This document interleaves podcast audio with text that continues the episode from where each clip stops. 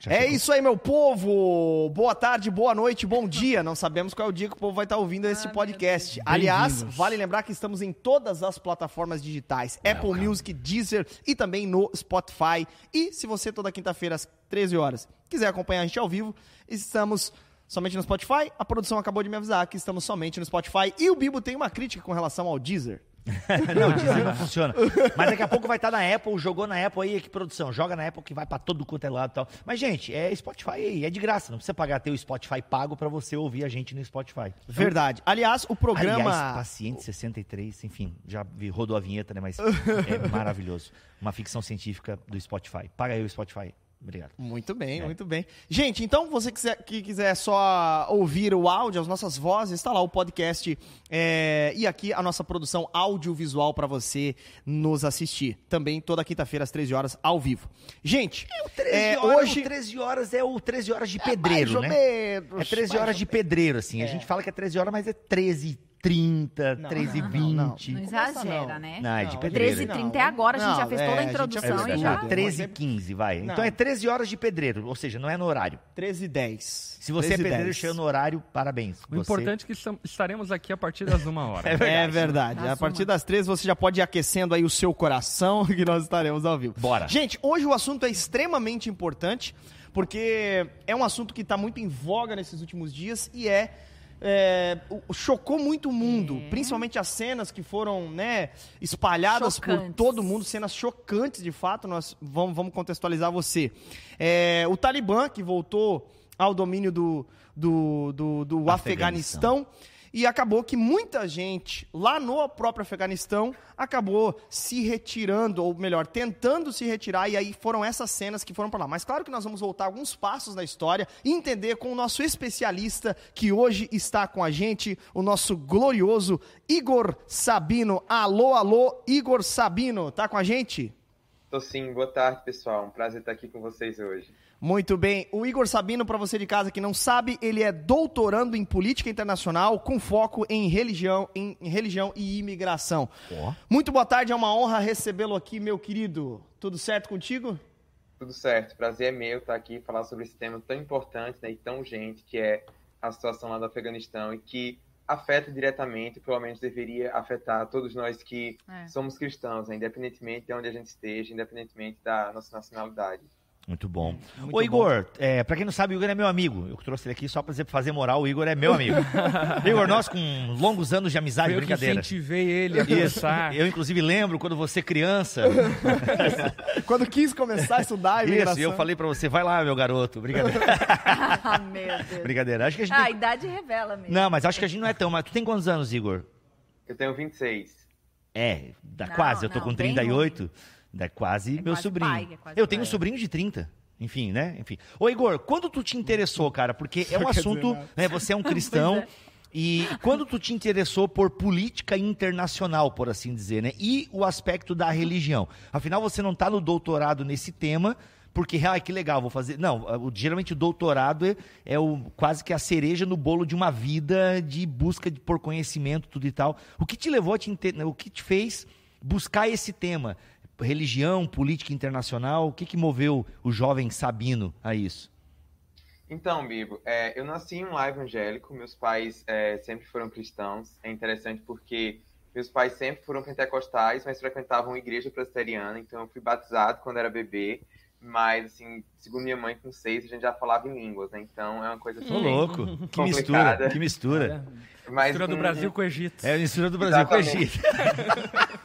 Mas é uma coisa muito, muito Pentecostal forte. reformado. Eu sei. Isso, sempre. Antes mesmo de surgir esse termo, eu já- esse, esse termo já era. É, mas uma coisa interessante, assim, um, um marco na minha vida é que minha casa sempre recebeu muitos missionários. Então, assim, desde muito cedo, é, eu via isso. A minha mãe orando por missionários, recebendo missionários na minha casa. E eu me lembro que a gente sempre tinha um cofrinho missionário, né? Eu era filho único nessa época.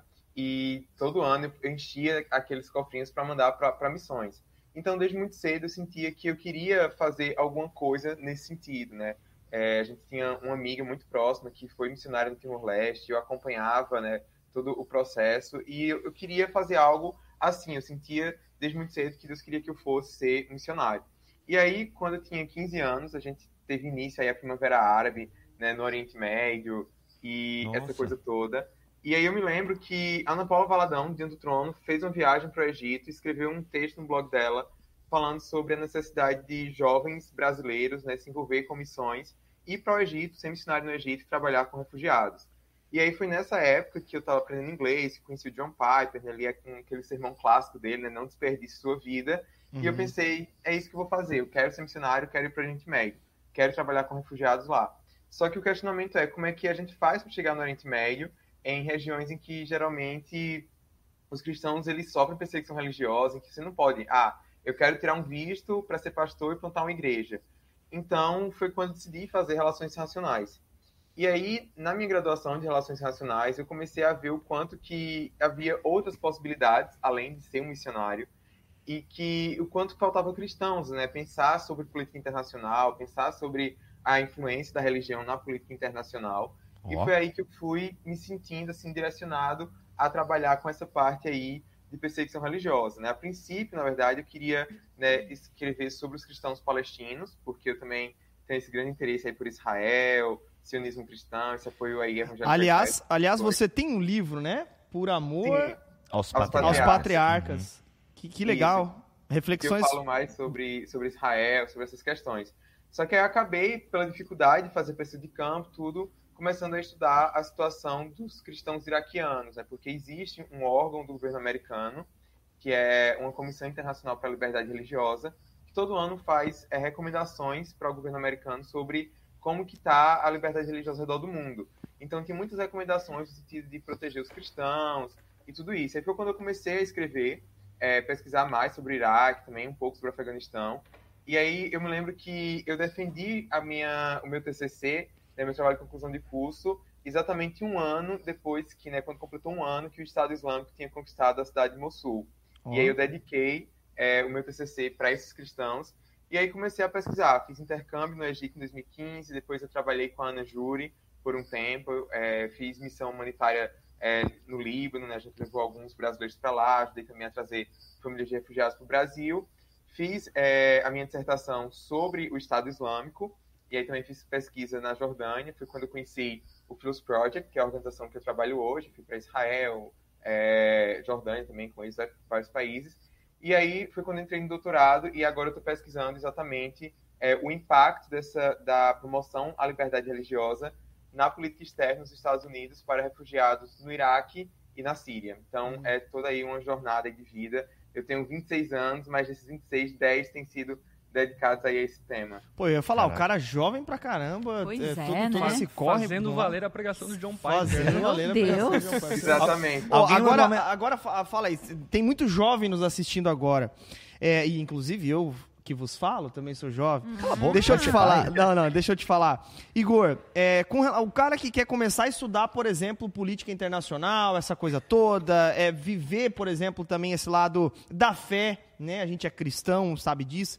E como é que faz, cara? Esses programas, por exemplo, essas viagens que você fez, todo esse corre que você fez, você conheceu uma equipe aqui no Brasil, você teve contatos, como é que foi isso? Começa assim no Star Trek, brincadeira. Sim. Então, é, eu me lembro que essa era um- uma das grandes dúvidas que eu tinha, os grandes questionamentos, né, quando eu comecei a estudar sobre política internacional, né, foi mesmo na época que estava se falando muito sobre cosmovisão cristã, e eu procurava artigos né, sobre política internacional e tinha pouca coisa, né? Hoje, o campo de, de estudos né, sobre religião e política internacional ele tem crescido, mas aqui no Brasil, as pessoas que pesquisam sobre isso, né, basicamente, meu amigo Tiago Rossi, da PUC, da PUC Minas, é, o Leonardo Ramos, também de lá, e o Lucas Graça, todos ali da PUC Minas, né? Eu acho que o, o, o Graça nem está mais pesquisando tanto sobre RI.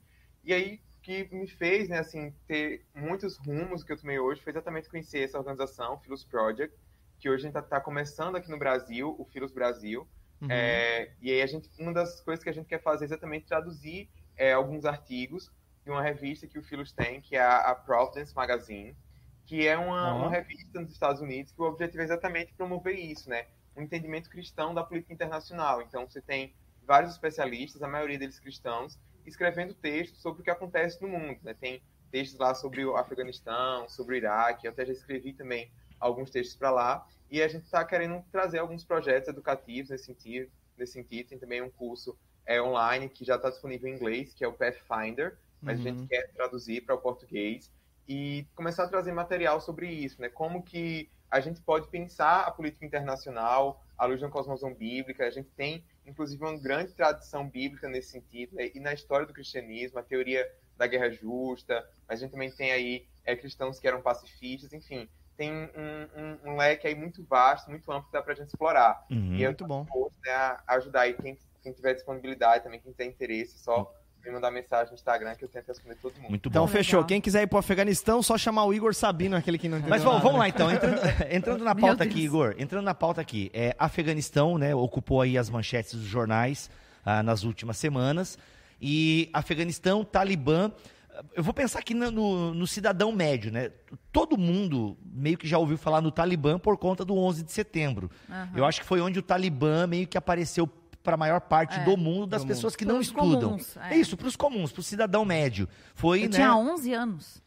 Olha aí, eu não lembro quanto eu tinha. Eu, eu É trabalhava na época. 2001, né? 2001, Foi 2001, 2001. né? 11 de setembro de 2001. Eu, não- é, eu tinha 18 anos. Eu lembro, e achei tão interessante, só um parênteses bem, que o, o- foi fazer uma reportagem, ele falou Uhum. assim, eu- você talvez não lembre o que você comeu ontem, mas você lembra o que você estava fazendo no dia 11 de setembro. É. Foi tão Cara, chocante que real, eu real, lembro real. que eu Muito estava bom. sentada na cama da minha mãe, imagina, morar com a minha mãe, 11 anos, né? e eu lembro da nós duas, assim, olhando pra televisão e chorando. Porque É, foi um foi. negócio tão Caraca, forte chocante, que foi eu chocante. lembro do meu dia Não, de foi 11 o William. William Vac, né, fazendo ao vivo, e o outro avião atinge a segunda torre. É, foi, não, foi, foi- enfim. Então, o Talibã, Osama Bin Laden, né, são nomes que meio que fica aí ah, na boca do povo e tal. E aí a gente tem toda a questão do Iraque. Saddam Eu queria Hussein. Saddam Hussein. Explica um pouco para nós, é bem de forma bem didática mesmo, Igor. Afinal, o Igor é professor também. É, para a gente entender um pouco quem são quem são os talibãs, né? Porque, por exemplo, você falou no ISIS ali. O ISIS era muito conhecido tempos atrás, até por conta das barbáries e decapitações e tal. Uhum. Hoje em dia não se fala mais muito no ISIS. Mas ele tá surgindo novamente agora, É né? verdade, não, já, já tem notícias aparecendo deles aí. Mas enfim, vamos começar lá no Talibã, quem são, é, é, o, o Islã, dá um contexto geral para nós aí é, dessa turma que está causando horrores mundo aí. da Ásia Meridional. Olha aí. Ó, que bonito. Bom, né? tanto o Talibã quanto o Estado Islâmico, como a Al-Qaeda, né? Al-Qaeda, velho.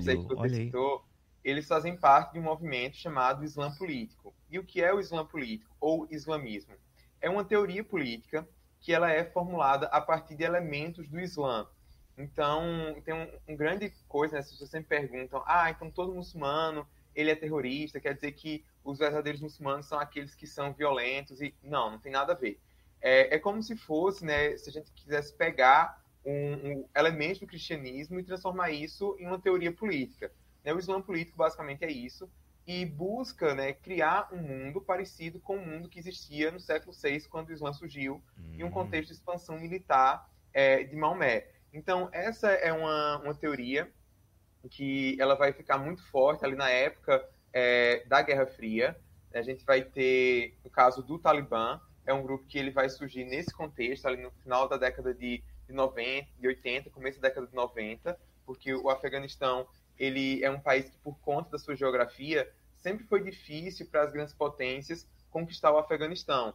Então, a gente vê que a Inglaterra tentou, a Rússia tentou, né? a Inglaterra, no caso, ela até conquistou a, a Índia, né? A Índia foi colônia é, da Inglaterra, mas o Afeganistão não foi. Até que no contexto da Guerra Fria, os soviéticos eles conseguiram entrar no país e eles se estabeleceram lá, né? Um governo é, comunista. Então, os Estados Unidos, na guerra, né, na Guerra Fria, na guerra contra o comunismo, na cruzada contra o comunismo, acabou armando é, os mujahedin, que eram os soldados que estavam lá, jovens muçulmanos que estavam lutando contra a União Soviética. E dentre esses jovens estava o Osama Bin Laden. E esses mujahedin, que tá- tem uma imagem do filme do Rambo, Olha aí, Rambo, eu sabia, Rambo 3? circular, isso, Rambo 3, né, que ele agradece aos mujahedin. Hum. Então, esses mujahedin é que vieram depois se tornar o Talibã. Então, quando os soviéticos eles são expulsos é, ali do Afeganistão, é, o Talibã ele vai começar a controlar o país. E ele vai controlar a partir dessa ideia de querer é, impor essa determinada interpretação do Islã, né, da Sharia, que é a lei islâmica, para a população. Então, ele vai criar né, um contexto realmente de barbárie, uma coisa é, da época do Maomé, né, que a gente sabe que é um contexto histórico completamente diferente. Então, as mulheres elas não podiam sair nas ruas, elas tinham que andar sempre cobertas, elas não podiam estudar, assim, as mulheres eram totalmente subjugadas é, aos homens. E aí o Bin Laden, é, que foi, né, recebeu esse treinamento dos Estados Unidos, ele não é, é, afegão, não era, né, ele era saudita, da Arábia Saudita, e o que acontece? É, em 1992, a gente vai ter a Guerra do Golfo, que vai ser quando o Saddam Hussein, do Iraque, ele vai invadir um outro país ali do Oriente Médio, que é o Kuwait. E os Estados Unidos, junto com a Arábia Saudita, eles vão combater o Iraque para que o, o Kuwait se torne independente outra vez. E nessa, nessa cooperação aí dos Estados Unidos com os países árabes, os Estados Unidos acabam colocando algumas de suas tropas na Arábia Saudita. A Arábia Saudita vai se tornar assim um grande parceiro dos Estados Unidos no Oriente Médio, né, histórico. E a Arábia Saudita, né, um reino, uma monarquia que também segue uma determinada visão desse Islã político, né? Tanto que lá também as mulheres elas têm uma série de restrições. Recentemente que as mulheres puderam começar a dirigir, andar sozinhas. Mas o fato é que é, a Arábia Saudita é considerada um dos lugares mais sagrados do Islã, né? porque tem a cidade de Meca. E todo muçulmano ele precisa visitar Meca pelo menos uma vez na vida, é um dos pilares do Islã. Então, quando o Osama Bin Laden e vários muçulmanos eles viram é, que tinha essa, né, essas tropas americanas lá, eles viram como se isso fosse assim, uma defraudação é, do lugar mais sagrado do Islã. Eles disseram que a causa do Islã, dos países muçulmanos que uma vez tinham sido tão fortes, né? A gente teve o Império Otomano, que durou séculos, deles terem caído, ter perdido o poder diante dos ocidentais, é exatamente ter abandonado o Islã. Então, ele vai começar aí, né? Cria-se a Al-Qaeda e ele vai começar a combater os Estados Unidos. Então, antes do 11 de hum. setembro, a gente teve outros atentados. A gente teve um atentado em uma embaixada americana na África, acho que foi na Tanzânia, não lembro agora exatamente o país, mas uma série de ações. Até que em 2001 a gente vai ter esse atentado do 11 de setembro, que realmente marcou a história, todo mundo ficou chocado. Uhum. E qual então vai ser a resposta dos Estados Unidos a isso? A guerra ao terror. Então, em 2001, os Estados Unidos vai invadir o Afeganistão. Para quê? Para combater o Talibã, porque o Talibã apoiava a Al-Qaeda e abrigava é, Osama Bin Laden. Só que o Talibã ele não tinha esse objetivo né, de fazer essa jihad global e combater os Estados Unidos, combater os outros países. Não eles estavam né, satisfeitos lá no Afeganistão e em manter o seu reino do terror lá, uma coisa mais local, até porque o Afeganistão, para ressaltar, eles não são árabes, né, eles têm outras etnias, são pastos, hazaras, é diferente. Só que aí eles estavam dando essa cobertura para o Osama Bin Laden. É, os Estados Unidos entram em 2001, tem até um certo apoio internacional, né, porque estavam querendo realmente punir né, o quem fez o 11 de setembro, querendo se defender, é, essa coisa toda. Só que eles entraram achando que ia ser uma guerra rápida. Hum. E não foi. Né? E outra coisa também é que os Estados Unidos vai com essa ideia de querer levar a democracia, querer, lá, querer levar valores ocidentais, a ideia de construir uma nação, construir... Uma helenização moderna. Isso. Só que não deu certo. E aí, para piorar as coisas, em 2003, é, vai ser quando os Estados Unidos decidem intervir no Iraque. Porque eles vão dizer que o Saddam Hussein é um ditador e ele apoia a Al-Qaeda e tinha armas de destruição em massa.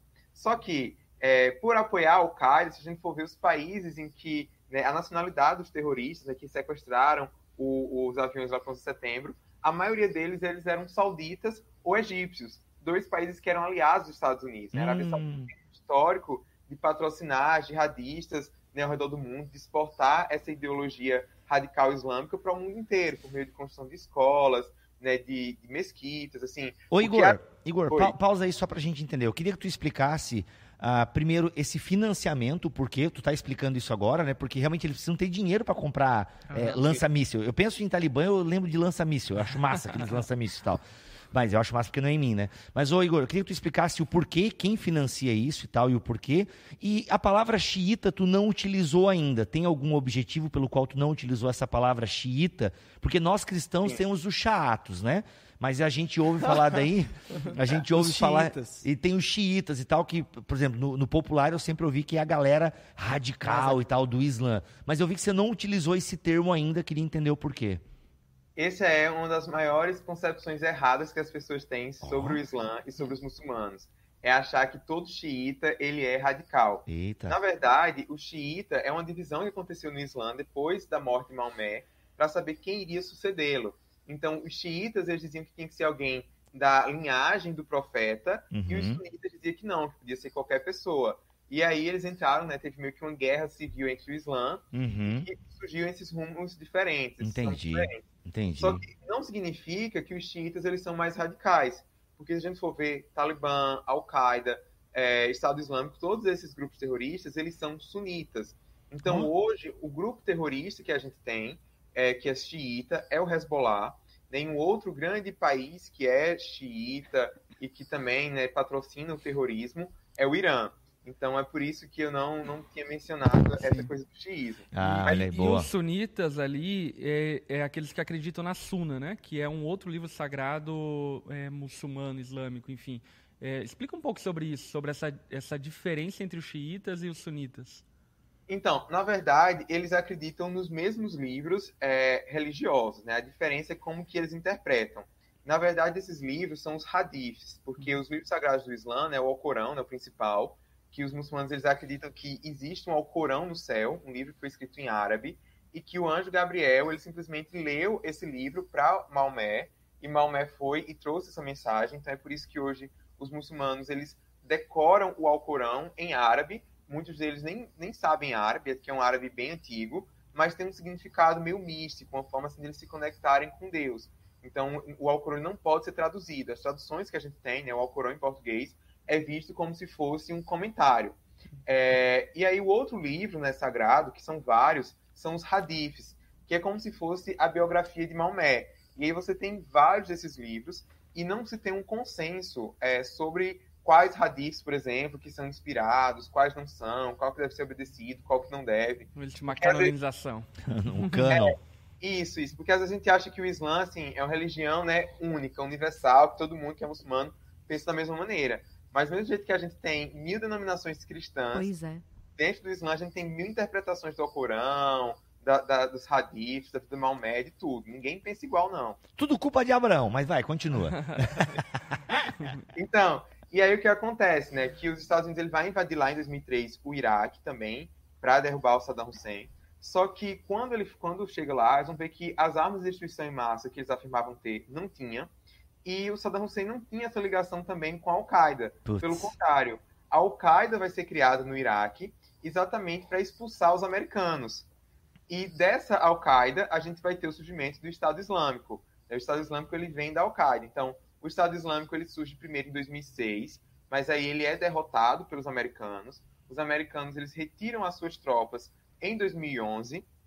E aí, quando tem a Primavera Árabe, a Guerra Civil na Síria, cria um vácuo de poder que vai fazer com que em 2014 eh, o Estado Islâmico seja recriado e aí seja aquele terror todo que a gente conhece. Aí os Estados Unidos vai novamente, chama outros países, cria uma força, né, eh, uma operação especial e consegue em 2017 eh, derrotar militarmente o Estado Islâmico no Iraque e na Síria. Né? Então ele perdeu os territórios, mas a ideologia do, do Estado Islâmico ela permanece viva do mesmo jeito que a Al-Qaeda. A Al-Qaeda ela foi muito enfraquecida depois do 11 de setembro, mas ela continua ativa, só que ela vai atuando em lugares diferentes. Né? Depois da derrota lá do Estado Islâmico no Iraque e na Síria, a gente começou a ver é, ações deles na Ásia, ações deles na África, juntamente com o Boko Haram. Né? Hoje, né, algumas horas atrás, a gente teve um atentado no aeroporto de Cabul, né, que os americanos estão tentando retirar uhum. as pessoas que estão lá. E investiga-se, por exemplo, que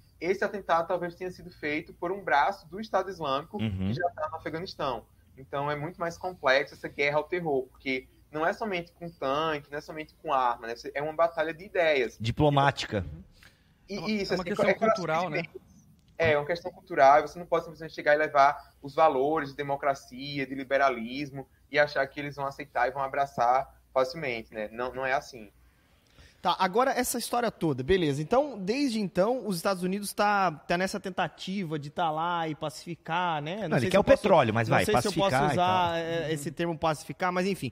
Mas vamos lá. Aí entra toda a polêmica ali do Biden, certo? Que retirou agora esse ano, né? As tropas americanas, que foi muito comemorado e tudo mais. Ah, até que enfim, acabamos a guerra e tudo mais.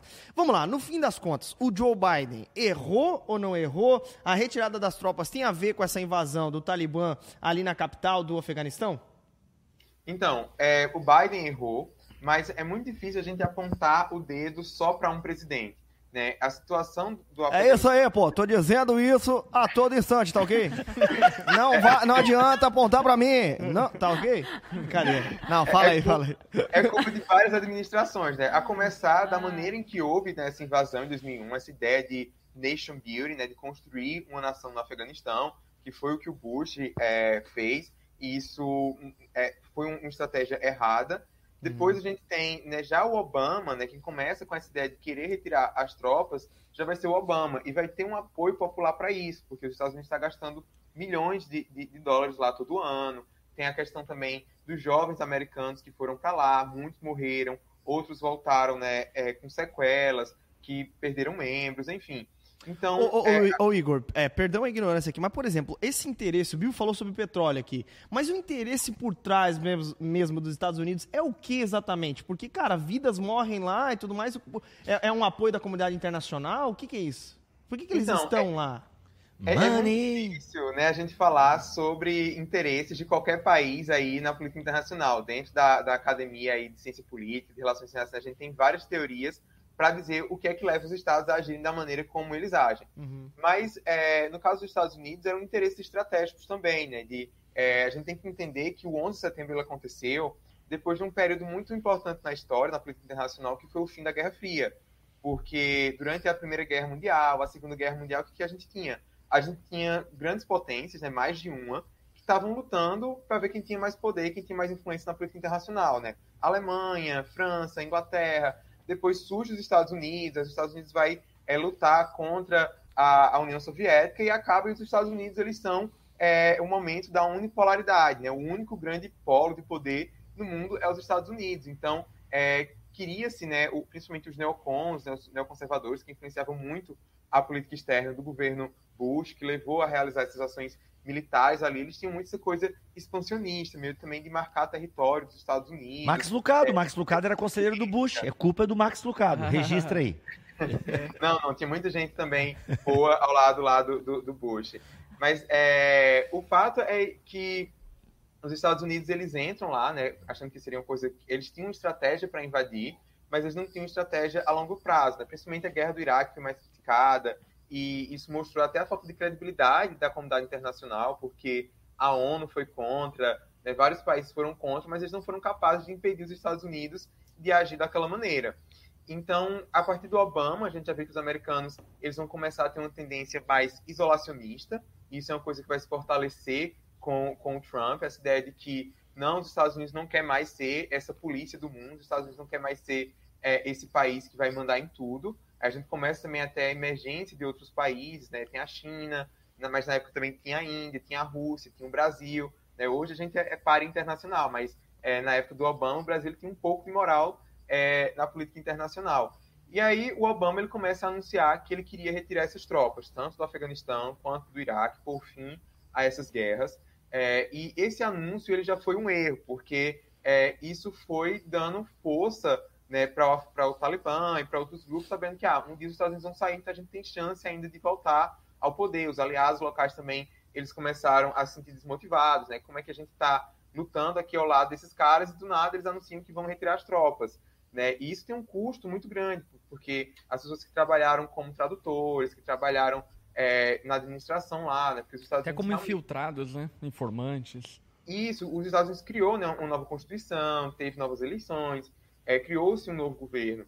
Então é uma situação muito complicada. E aí o, o Trump ele tem né, dá continuidade a esse discurso isolacionista, né, essa coisa da América em primeiro lugar, os Estados Unidos primeiro, e ele vai começa a negociar com o Talibã para que haja um acordo de paz. Porque mesmo nesses 20 anos que os Estados Unidos eles ficaram lá no Afeganistão, o Talibã ele continuava agindo. Então era uma briga, né, uma luta muito grande para conquistar certos territórios, certas províncias, para assegurar o controle americano. Né? A gente tem o caso da Malala. A Malala, Meu. ela sofreu um atentado terrorista em 2012, quando o Talibã conquistou a cidade dela. Né? Os americanos ainda estavam lá é, no Afeganistão.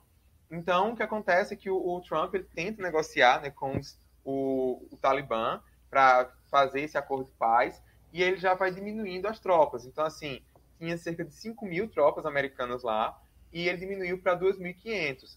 E ele tinha né, esse cronograma de retirada, quem estabeleceu, na verdade, foi o Trump, não foi o Biden. Então, o maior erro do Biden foi como ele fez né, essa retirada. Né? Assim, ninguém acreditava, ninguém achava que ele iria fazer o que fez, que ele ia dar continuidade e que ia tirar assim de uma maneira tão sem planejamento, né? Porque tudo que o Biden disse que não iria acontecer aconteceu.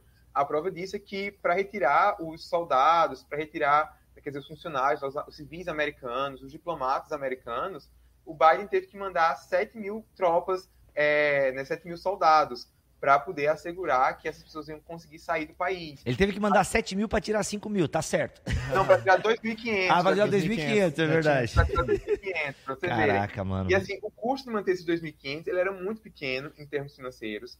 Né? É até assustar. Ah, mas os soldados que estavam lá. Eu tenho certeza que os soldados, e a gente já tem, tem registro disso, eles preferiam continuar no Afeganistão do que perder 20 anos é, do que os Estados Unidos fez, né? Quantas pessoas que morreram em vão. Porque, imagina aí, semana que vem a gente comemora 20 anos do 11 de setembro. E quem vai estar tá no poder no Afeganistão vai continuar sendo o Talibã. Caraca, vai continuar sendo bicho. as pessoas que apoiaram a Al-Qaeda. Tá, Que muito simbólico isso, né? É, é, é Estou interessante. falando nos, civis, né? Que tá aí, Meu Deus. tem que conseguir sair, né? E nem todos os americanos foram evacuados. Pra Uhum. você ver, assim, a incompetência, né? É tão grande que não sabe quantos civis americanos estão é, no país. Meu Eles Deus. fizeram um acordo com o Talibã, porque quem controla os aviões que pousam e que decolam é os Estados Unidos, no aeroporto de Cabul, mas quem controla o acesso a esse aeroporto é o Talibã. Meu Deus. E aí o Talibã disse que só tem até dia 31 de agosto para retirar todos os americanos. E aí a situação fica muito difícil, porque cristãos perseguidos, é, pessoas Aí, que ajudaram, Uhum. a gente tem como sair do país, né? Como é que elas vão, vão chegar ao aeroporto? Uhum. Então, tá um caos, e isso foi, sim, É, foi erro do, do Biden. Inclusive disse que o Talibã se apoderou né, de vários armamentos americanos deixados para trás. Pois é. é, enfim, força bélica. Né? Ô, Cara, mas é, é, de fato, né? Pareceu é, mesmo uma falta de estratégia gigante na retirada. Cara, as imagens tropas, pareciam né? Guerra Que- que Mundial loucura, Z. cara. É, as Exatamente, imagens pareciam exatamente. filme. muito Ó, você viu que o cara que caiu do avião é um jogador da seleção de futebol Sim, do, sim. do É, Afeganistão. caiu algumas sete pessoas, né? Mas, ô Igor, te- em relação ao Biden ainda, há uma declaração que o Biden fez. Pra quem não sabe quem é o Biden, é o presidente dos Estados Unidos. Se você não sabe quem é o Biden, só. Biden. Vai que você é meio, né? Não sabe quem é o Biden. Que é o, o esquerdopata americano. Que o pessoal diz que é o esquerdista americano. Brincadeira, gente, não é nada disso. Ô, Igor, mas uma declaração que o Biden É deu. sim. É sim. Cala a ô Bolsonaro. Uma declaração que o Biden deu é, tipo, eu não vou lutar uma guerra que nem os caras lá estão lutando, né? O Biden meio que se defendeu dizendo, pô, mas o- os próprios presidente que fala lá, os próprios governantes lá do- da parada saíram fora, por que, que eu vou deixar minhas tropas Eu lá, né? acho que o Biden ele reconheceu o fracasso, né? No sentido bem o que o Igor estava apontando anteriormente, a dificuldade de transformar uma cultura que não tem raiz democrática, que não tem um pensamento liberal, transformar essa cultura em uma sociedade liberal democrática é muito complicado. E até acerca dessa saída, ainda que seja muito desastrosa, algo que eu acho que o Igor pode comentar, é que qualquer obviamente poderia ter sido um pouco mais eh, planejado e assim por diante, mas acredito que a saída e retirada das forças da OTAN, que não é só os Estados Unidos, né, eh, demonstra um fracasso. Nós não conseguimos e estamos voltando para o nosso país com o rabo entre as pernas, armando o Talibã e talvez daqui a alguns anos à frente a gente vai ter que novamente sofrer um atentado para retornar e, Eita. e aliviar. mas engatando aqui no que o, do que o pastor Lipão falou. Ô, Igor, é- é, a reação do, do, do- do próprio povo afegão, você acha que os governantes, eles estavam esperando por isso mesmo? Por exemplo, esse desespero de fugir do Talibã? Ou você acha que não, a gente pode retirar porque né, já é a cultura mesmo, é assim? Ou você acha que essa reação deles é- é, não era esperada? Não, então, é, de fato, o Biden ele reconheceu né, o fracasso dos Estados Unidos né, com o nation building, de querer promover os valores ocidentais, mas o grande problema do Biden né, e a grande crítica que é feita a ele é porque ele não quer aceitar a responsabilidade dos Estados Unidos nisso. Né? Ele quer dizer, ele quer jogar a culpa agora no povo afegão. E isso é muito injusto, porque é, os, os afegãos eles ficaram em uma situação muito complicada, porque, primeiro, eles foram invadidos pelos Estados Unidos, os Estados Unidos chega lá com todas as promessas, depois não dá certo, vai embora e diz, ah, lavem as mãos, aí agora vocês que se virem. E eles não tinham, né, muito- é, o treinamento que os oficiais né, afegãos eles receberam não foi suficiente para barrar né, o crescimento né, do, do, do Talibã, né, fazer com que o Talibã crescesse. Então, é o presidente mesmo, ele fugiu porque ele viu que não tinha condição de manter isso. Né? E é claro que, que a população civil não queria o retorno do Talibã ao poder de forma alguma, mas eles se viram reféns, né? eles se viram sem ter como, como reagir, como impedir que isso acontecesse. Então, de fato, os Estados Unidos tinham que sair, né? eles não podiam ficar lá para sempre, mas a maneira como ia sair, é, é, havia sim outras maneiras de sair sem que fosse assim de forma tão vexatória, sem que tivesse causado tantos problemas. Então, o povo afegão esperava mais dos Estados Unidos, né? esperava mais em que sentido? Esperava, por exemplo, que se tivesse criado, a princípio, um programa para o recebimento de refugiados afegãos, pessoas que, que tiveram, né, que trabalharam para os Estados Unidos, minorias religiosas, porque a população né, do Afeganistão tem um, um, grande número de refugiados. Se não me engano, agora, é, de cabeça são 4 milhões de refugiados. Nossa. Isso já vem né, desde 2001. E 90% desses refugiados estão no Irã e no Paquistão, que são países vizinhos. E para onde é que vão, então, os refugiados que são cristãos? Para onde é que vão os refugiados que são hindus? Se eles forem para esses países, eles também vão ser perseguidos. Por outro lado, a gente tem um problema dos afegãos na Europa. Por quê? Porque em 2015, quando a gente teve né, o auge da crise de refugiados sírios e iraquianos, o que é que a Angela Merkel ela diz? Ó, oh, vocês podem vir para a Alemanha que a gente vai lhe receber. Mas a Angela Merkel, por mais bem intencionada que ela tenha sido, né, ela agiu de uma maneira muito tola. Por quê? Como é que esses, esses refugiados iam chegar até a Europa? Era preciso que tivesse sido feito o que o Brasil fez, por exemplo, de dar um visto humanitário prévio. Então, quem quisesse, o sírio que quisesse vir para o Brasil como refugiado, ele procurava uma embaixada do Brasil é, e aí ele pedia o visto humanitário quando chegava aqui no Brasil, né? Antes de vir, passava por um processo de triagem, de investigação, chegava aqui, eles podiam pedir o refúgio. É claro que ia ter refugiado e ter gente que não ia ter passaporte, então seria preciso até criar um laissez-passer, né, uma espécie de documento especial, mas teria como ter um controle. Só que a Angela Merkel disse, venham e pronto. Só que como eles iam chegar na Europa, e eles passaram a recorrer a traficantes de seres humanos, contrabandistas, e não apenas isso. Mas ela não especificou que a ajuda ia ser para os refugiados sírios, iraquianos, que eram quem estavam com mais necessidade. Então, os afegãos, eles se aproveitam disso e eles começam a arrumar para a Europa. Então, hoje, né, a maior parte dos crimes que foram cometidos por refugiados na Europa e que nem são tão altos assim, porque tem muita gente que insufla, quer dizer, nossa, a Europa está um caos por conta dos refugiados, e não é. A maior parte dos problemas de imigração que a Europa tem já vem diante dos refugiados, mas nesse sentido, quem mais causa é, crimes na Europa são refugiados afegãos. Então, assim, tem esse desafio agora para a comunidade internacional inteira lidar. Então, uhum. até o, os europeus estão assim, Hum. Biden, o que, é que você fez? Meu hum, Jesus meu. amado. Uhum. Agora, e... Igor, ah, pode perguntar, pastor. Não, e os crentes, né? É isso, é isso que eu ia falar agora. Ô, ô, ô Igor, agora nós temos é, também os missionários que foram para lá, as pessoas que se converteram lá ao cristianismo também. Como é que está a situação hoje é, desses cristãos? Já, já se tem algum tipo de número é, de, de, missionários que estão lá ou algo nesse sentido? Antes do então, Igor responder... E a situação para eles, imagino que para os afegãos já é difícil, imagina para quem é cristão, né? Enfim. Sim. Antes do Igor responder, eu fui olhar os comentários e, gente, a brincadeira foi uma brincadeira que eu falei em relação a Abraão, tá? Só, Sim, tá é, o pessoal tava perdendo o Igor para dar atenção para minha ironia e tal, porque se fala, né, de dos filhos Ismael. de Abraão, vem os dois povos Ismael, e tal, Isaac. Ismael e Isaac. Só por conta disso, gente, foi só uma brincadeirinha, então segue o baile aí. Vai lá, Igor, por gentileza. Mas inclusive sobre isso no meu livro eu falo que na verdade foi uma bênção que Abraão fez, né? Que Deus usou o, o erro de Abraão para trazer bênção para as nações. Então, quem ficou aí é, sem gostar da, da, da piadinha do, do Bíblia, é só ler lá no livro que a gente já corrigiu esse, esse equívoco. Muito obrigado, Igor, por me corrigir ao vivo aqui. E a gente traz os amigos para os amigos desmoralizar a gente ao vivo. Brincadeira, Igor. Continua, mano, vai lá. Mas, então, essa questão dos cristãos é, é interessante porque o Afeganistão é diferente de outros países ali do Oriente Médio, né, como o Iraque, como o Egito, que tinha que tem uma população cristã relativamente grande, né, por conta desde o tempo da Bíblia, dos apóstolos.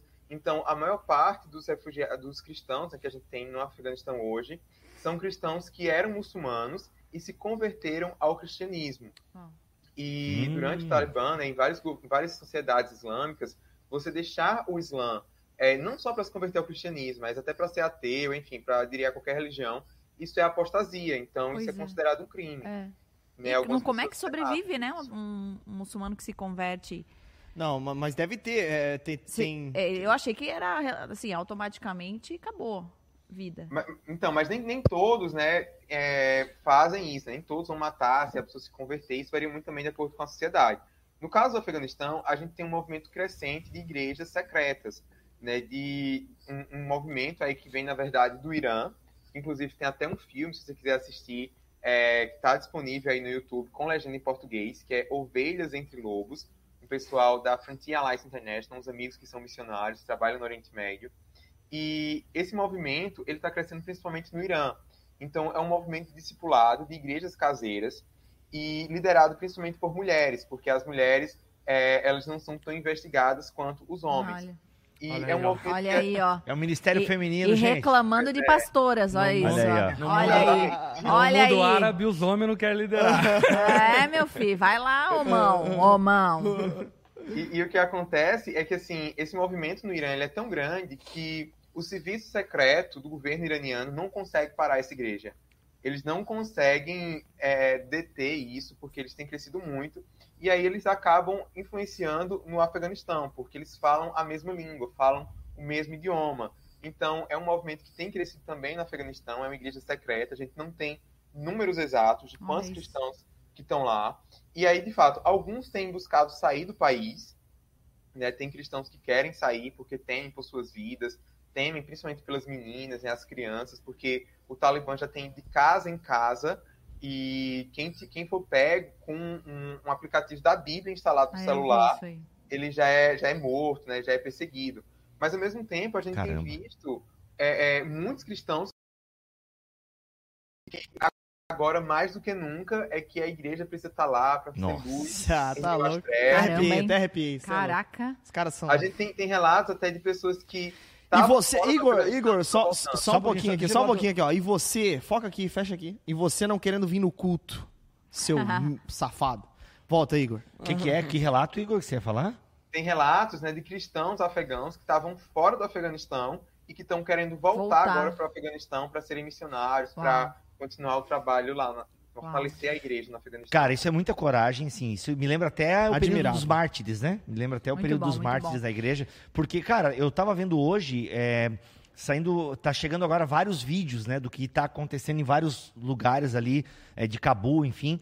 E, mano, é assustador. A galera tá, assim, tipo, por mais que o Talibã fale, não, vai ser pacífico a parada, eles falam de uma transição pacífica, né? O Talibã Sim. tem usado essa expressão pacífica. Mas, mas, mano, o pacífico deles é com arma, com tiro, com, deles, com opressão e, enfim, já, te- já tá tendo casos de é, é, é, extermínio, né, de execuções e tal. E aí essa galera que sabe disso, porque eles sabem de coisas que a gente nem faz ideia, porque se chegou pra nós, imagino que eles, o que não chega pra nós, e esses caras querem voltar pra lá ou não querem É, muito sair. Mano, Ah, Deixa eu só fazer uma pergunta. Você falou dos, Deus, que, dos cristãos é, são, no caso, aí os, aqueles que se converteram e tal. Mas tem cristãos que é de outros lugares e que estão lá? Então, a gente tinha um número de missionários, né? A maioria missionários americanos, até porque era muito mais fácil para os americanos irem para lá.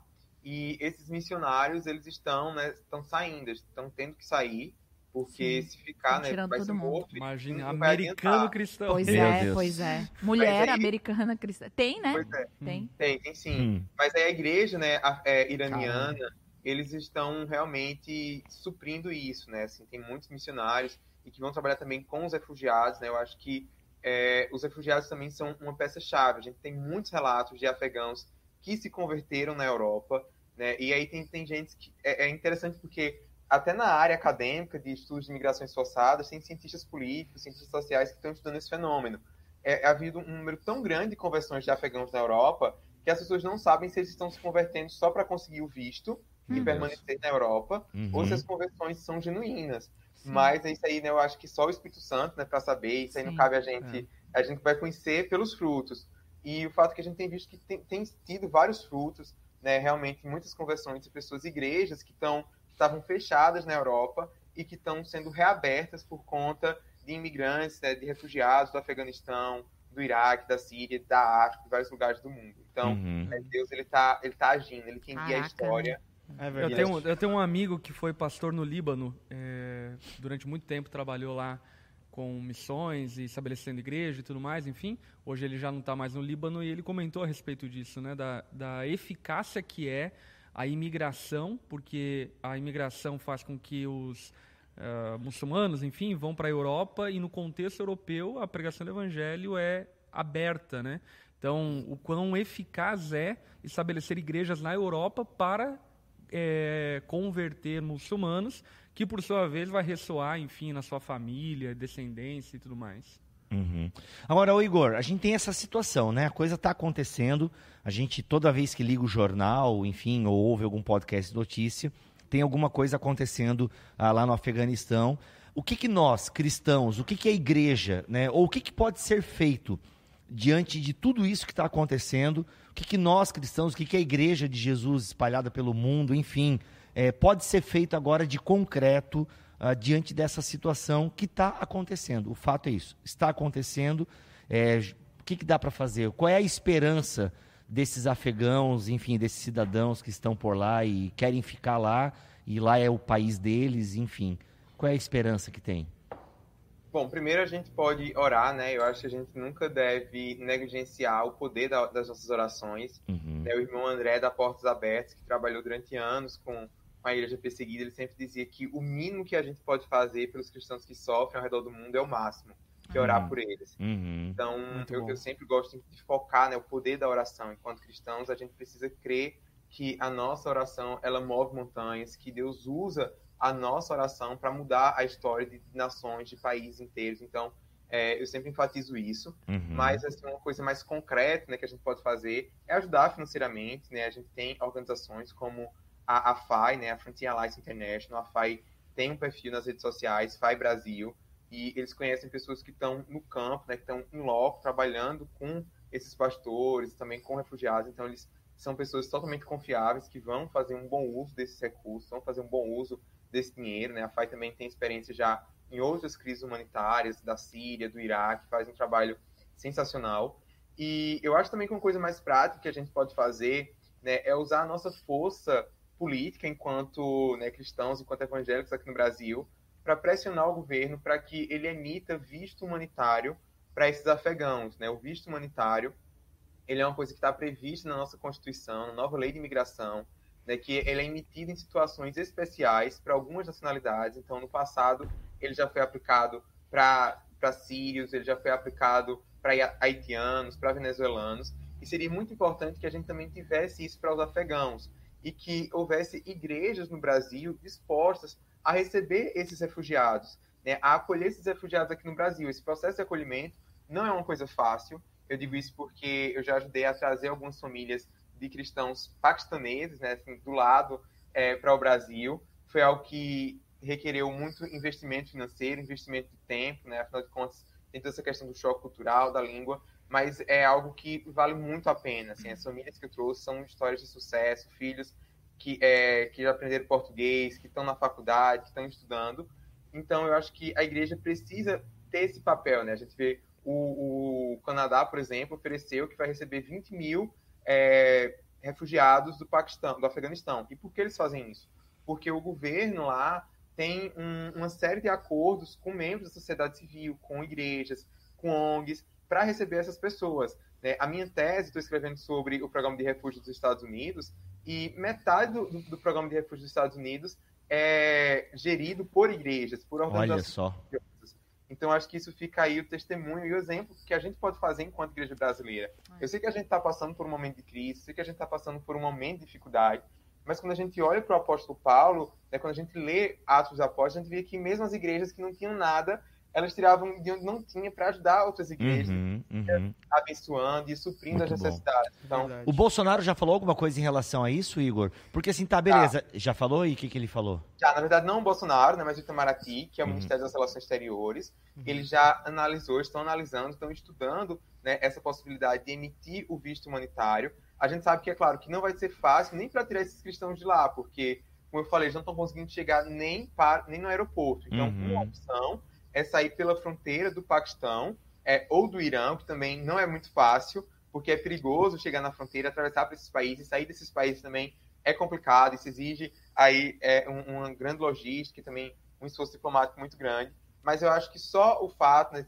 do Brasil dizer a gente tem esse visto humanitário, com certeza a gente tem organizações evangélicas, organizações cristãs internacionais que vão saber lidar com essa logística e fazer com que esses, esses cristãos cheguem ao Brasil. Eu digo isso por experiência própria, eu já conheço até alguns pastores aqui no Brasil que estão se mobilizando nesse sentido, mas nesse momento a gente precisa muito que tenha esse visto humanitário. Então, né, a gente fazer essa pressão para o Itamaraty, a gente dizer que está disposto a ajudar, a receber, eu acho que vai ser muito importante. Que legal. Bom, Olha aí. bom demais, Amém. muito legal. Cara, cara, eu, eu acho que, Que a aula, gente conseguiu... Brasil? Aula, aula, Eu vou Aula. falar, é aula. O povo de casa tem perguntas lá, Lari? A gente tem que liberar as perguntas, pode né? liberar, então, Vamos acho. liberar, liberar das perguntas. Então, a galera fez bastante Toma água, comentários Igor. aqui, mas, eh, no geral, a galera amou essa aula, esse tempo. Cara, não, sensacional. Isso aí dá uma parte 2, privilégio, cara. privilégio. Pô, sensacional, sensacional mesmo, Igor. Cara, é, é- é interessante, né, todo esse, esse movimento, né, que, que a igreja pode fazer, né? A gente acha que a gente está muito distante disso tudo, mas no fim das contas a gente pode, né? E aí a importância, né, cara, de, por exemplo, é, ter crentes, cristãos genuínos, de verdade, né, compassivos e tudo mais, trabalhando, por exemplo, no governo, né, trabalhando né, em instituições nesse sentido, sendo correspondentes também, né, para poder trabalhar fazendo essas pontes, né, cara, meu, né, a- a- o cristão ele faz essas pontes, né, cara, que por vezes o mundo não consegue fazer, nós podemos fazer isso, né, principalmente porque nós temos esse esse elemento principal que é a oração, né, cara, sensacional. E o nosso. Deus foi um refugiado, né? Como o Igor já falou muito bem, num BTcast, um especial de Natal, Jesus o refugiado. que legal. Foi muito legal, muito legal esse Tem uma episódio. pergunta aqui da, da Jéssica, ela disse assim, Israel pode de alguma maneira ajudar o Afeganistão, visto que é uma luta contra o terrorismo? Então, Israel tem uma, uma situação muito complicada no sentido de ajudar refugiados, de receber refugiados. Por quê? É, uma das grandes questões do conflito Israel-Palestina é se Israel ele vai o caráter judaico e democrático de Israel.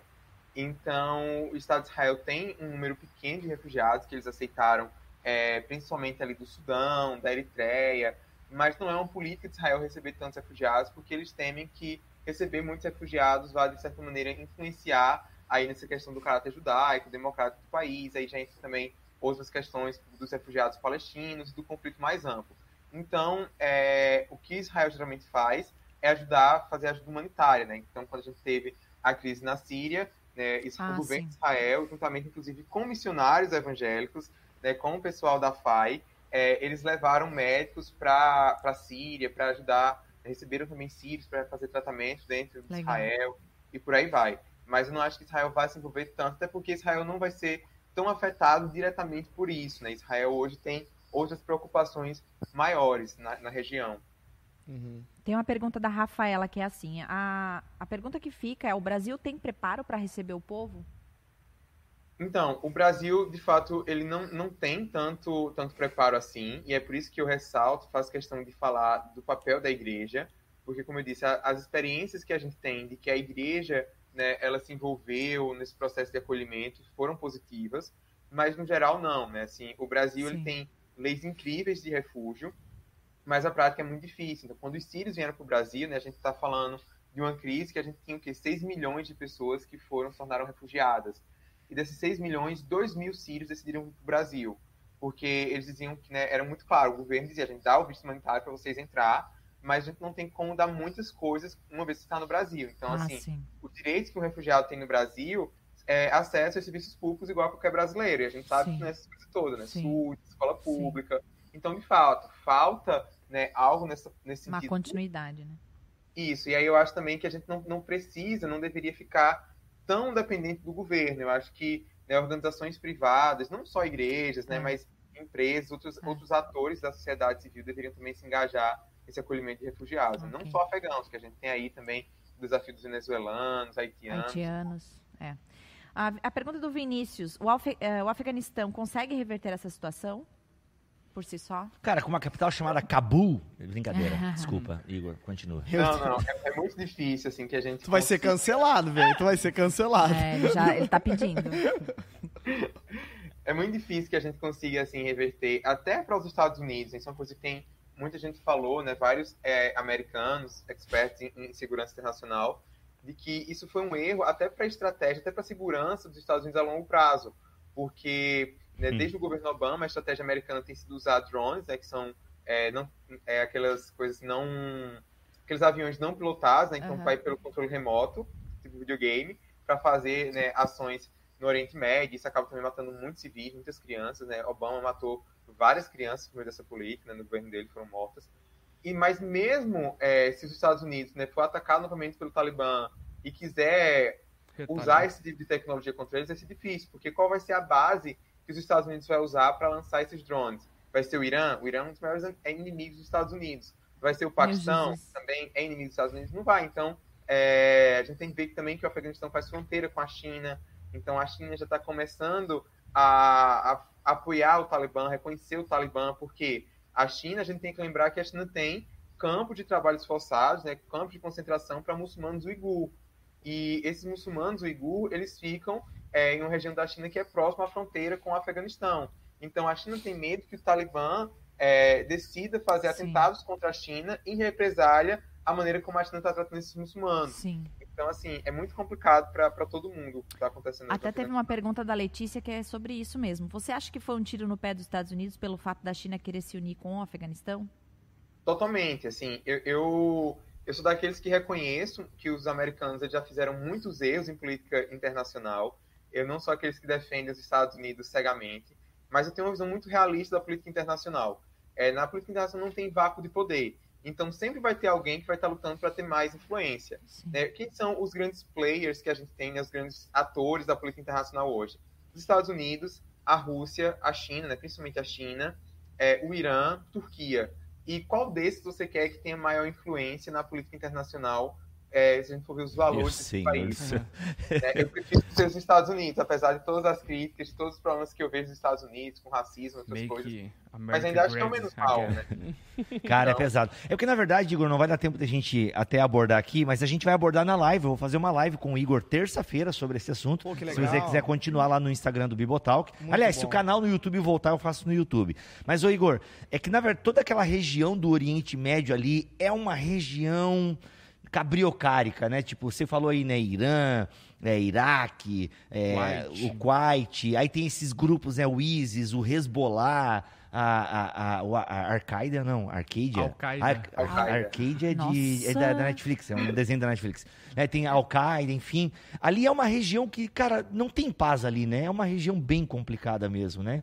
Bem complicado. Apesar de ter muita grana por conta do petróleo ali, enfim. Aliás, eu falo do petróleo, mas nem sei. Eu fico, re... eu fico repetindo manchete de jornal aí, nem sei se é isso. mas são minerais, é, o petróleo né, já não é mais tão importante assim, porque a gente já está os Estados Unidos já estão tá desenvolvendo novas formas aí de energia, então a tendência é que os países eles não vão ser tão dependentes do petróleo no futuro. Isso acaba diminuindo a importância do Oriente Médio na política internacional. E Dubai fica onde? Que Dubai eu quero ir ainda. Como é que é? Emirados Dubai Árabes. são os Emirados Árabes Unidos. E lá como é que é? Lá é legal? Lá é de boa ou não? É nessa região lá também é aí? É uma ditadura, mas é uma ditadura pacífica, assim, né? Assim, pacífica em sentido. Os turistas vão, é, não tem conflitos, assim, o governo consegue manter os cidadãos na linha. Então, tem, tá, inclusive, então. depois aí eu sei que você vai fazer caravana para Israel, né? Quando Israel permitir, agora já tem voo direto Israel-Dubai porque os Emirados Árabes fizeram um acordo de paz com Israel. Então, Rapaz, eu vou botar no roteiro. Aí, de vocês é Itália, né? No meu eu vou botar Dubai. Olha. Mas falando sério agora. Igor, a região ali, né? É, não dá pra gente. Eu queria que tu indicasse literatura até, então, Igor. Eu tô ignorando pergun as perguntas da galera. É que a gente tem que ir embora, eu tenho reunião com o pastor Lipão daqui a pouco. É. Tá, daí eu falo então pra galera não Fala, fazer pergunta. galera, é,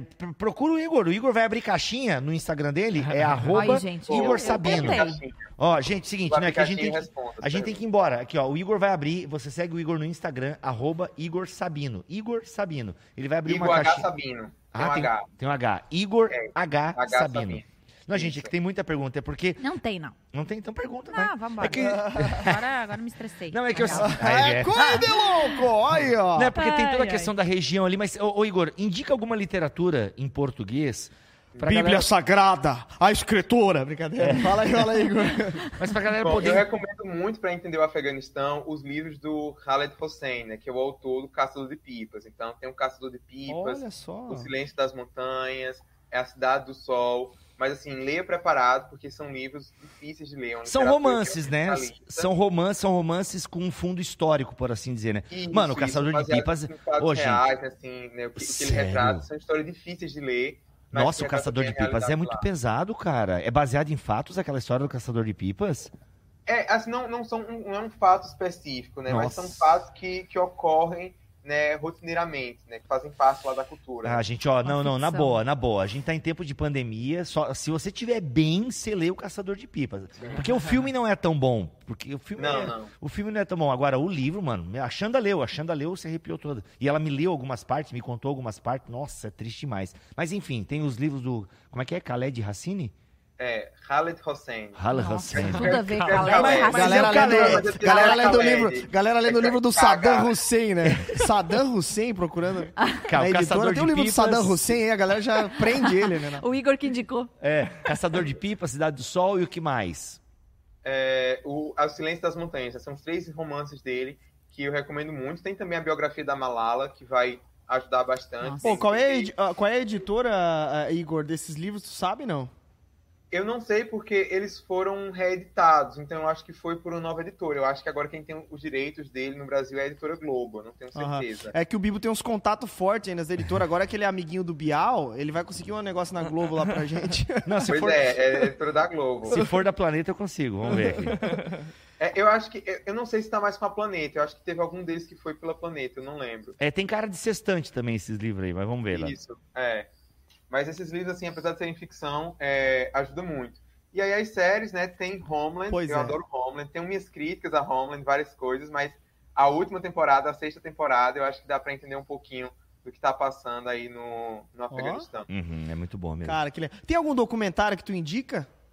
Então, o documentário que eu indico é esse, Ovelhas Entre Lobos, tá no YouTube. Tá. foi feito por missionários e que, na verdade, não fala do Afeganistão, mas fala sobre Irã e é uma realidade, assim, em, algum- em alguns aspectos parecida. Uhum, uhum, perfeito. Bom Igor, demais. queremos te agradecer demais, Muito, demais, demais, muito, demais, muito. demais. Com certeza estarei conectado lá na live da terça-feira, né, com o Bibo lá no canal dele também. Muito legal. Igor, uma honra ter você aqui, Muito cara. bom, muito obrigado mesmo. Foi uma aula pra gente. Foi uma aula. Cara, é muito bom, sensacional. Obrigado. Legal, legal demais, cara. Larissa Estrada, é isso? Eu acho que é. É isso? Eu não sabia nada sobre nada. Hoje eu saí o quê? Não, eu saí com. Não, eu, eu, saí- eu- primeiro eu me saí me sentindo a pior pessoa, porque de Sim, fato a gente não sabia, bem- né? E daí, tipo Bem assim. desprezíveis? É, e aí, tipo assim, a gente saiu mais humilhado ainda. Mas Humilhado. É, mas é nessas condições que Deus nos usa, né, Igor? Ele chama os fracos, né? Ele chamou aqueles sons Aqueles que não, não, não falem nada. Mas, mas é isso aí. Pastor Lipão, obrigado pela sua, pela sua presença Bom hoje demais. aqui. Rodrigo Bibo de Aquino, obrigado também. Obrigado pelos livros. Editora Vida, muito obrigado. Igor, quer deixar aí, cara, alguma utilidade pública? Instagram, livro? O que, que você quer que deixar aí pra gente aí? Então, meu Instagram é Igor H. Sabino, tanto o Instagram como o Twitter é o mesmo. E eu sempre estou tentando produzir conteúdo sobre isso, vou abrir caixinha daqui a pouco. E eu Perfeito. pediu para responder agora, eu vou responder lá nos stories. Olha Tá aí, bom. Aí, então, galera, bom. direciona pra lá agora Colher as de chá, perguntas. Vamos lá. É, Igor H. Sabino. Isso. Perfeito. Igor H. Sabino, você vai acompanhar esse, essa fera lá no Instagram. Não, mas é legal Fechou. mesmo, é legal. Porque até o, aqui fazendo um jabá do Igor, o Igor fala muito sobre Israel.